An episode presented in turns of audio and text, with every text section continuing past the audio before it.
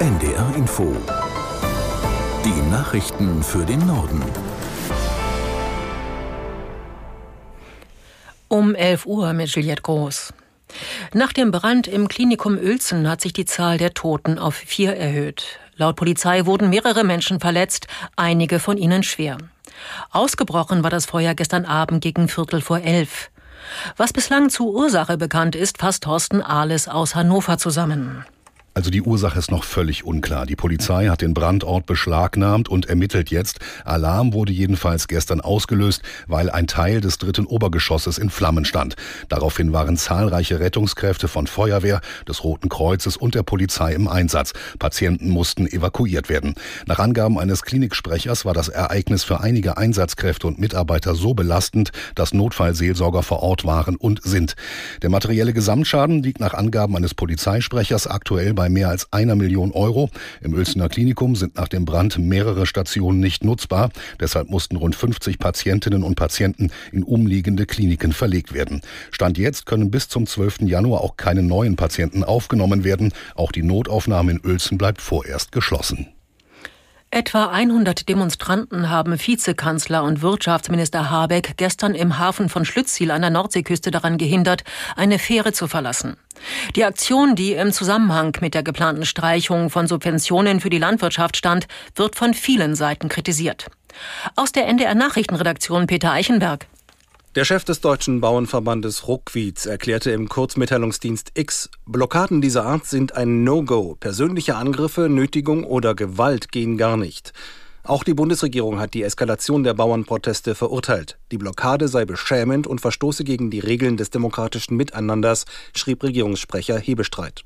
Bundeslandwirtschaftsminister Özdemir erklärte im ARD Morgenmagazin, diesen Leuten gehe es gar nicht um die deutsche Landwirtschaft, sondern um Umsturzfantasien.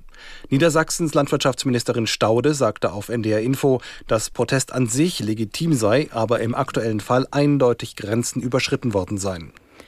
In den Hochwassergebieten in Niedersachsen gibt es leichte Entspannung. Die Pegelstände vieler Flüsse und Bäche sind aber weiter hoch. Die Frage ist, ob die Deiche auch am Wochenende halten. Aus der NDR Nachrichtenredaktion Thomas Kuhlmann.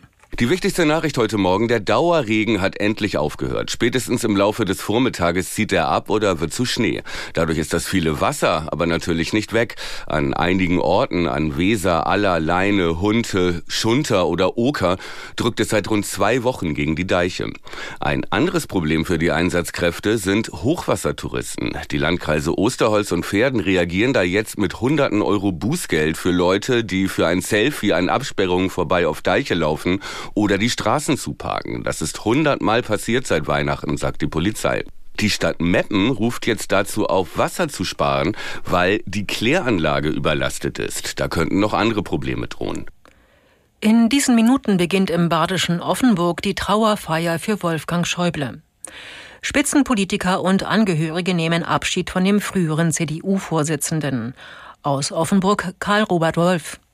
Für die Trauerfeier haben sich viele hochrangige Vertreter aus der Bundespolitik angekündigt. CDU-Parteivorsitzender Friedrich Merz sitzt in der ersten Reihe. Die CDU-Bundestagsabgeordneten Armin Laschet und Jens Spahn sind ebenfalls in der Kirche. Angekündigt sind auch Bundesinnenministerin Nancy Faeser und der baden-württembergische Ministerpräsident Winfried Kretschmann. Schäubles Sarg ist mit einer Bundesflagge bedeckt. Soldaten stehen an den Seiten Spalier. Der frühere Bundesminister, CDU-Vorsitzende und Bundestagspräsident war am zweiten Weihnachtsfeiertag im Alter von 81 Jahren verstorben. Der Unternehmer Günther Vielmann ist tot. Nach Angaben seiner Optikerkette starb der Firmengründer vorgestern in seinem Wohnort Lütchensee in Schleswig-Holstein im Alter von 84 Jahren. Vielmann hatte Anfang der 1970er Jahre sein erstes Geschäft in Cuxhaven eröffnet, sein Unternehmen innerhalb weniger Jahre zum Marktführer in Deutschland ausgebaut und war später auch in zahlreiche europäische Länder expandiert. Das waren die Nachrichten.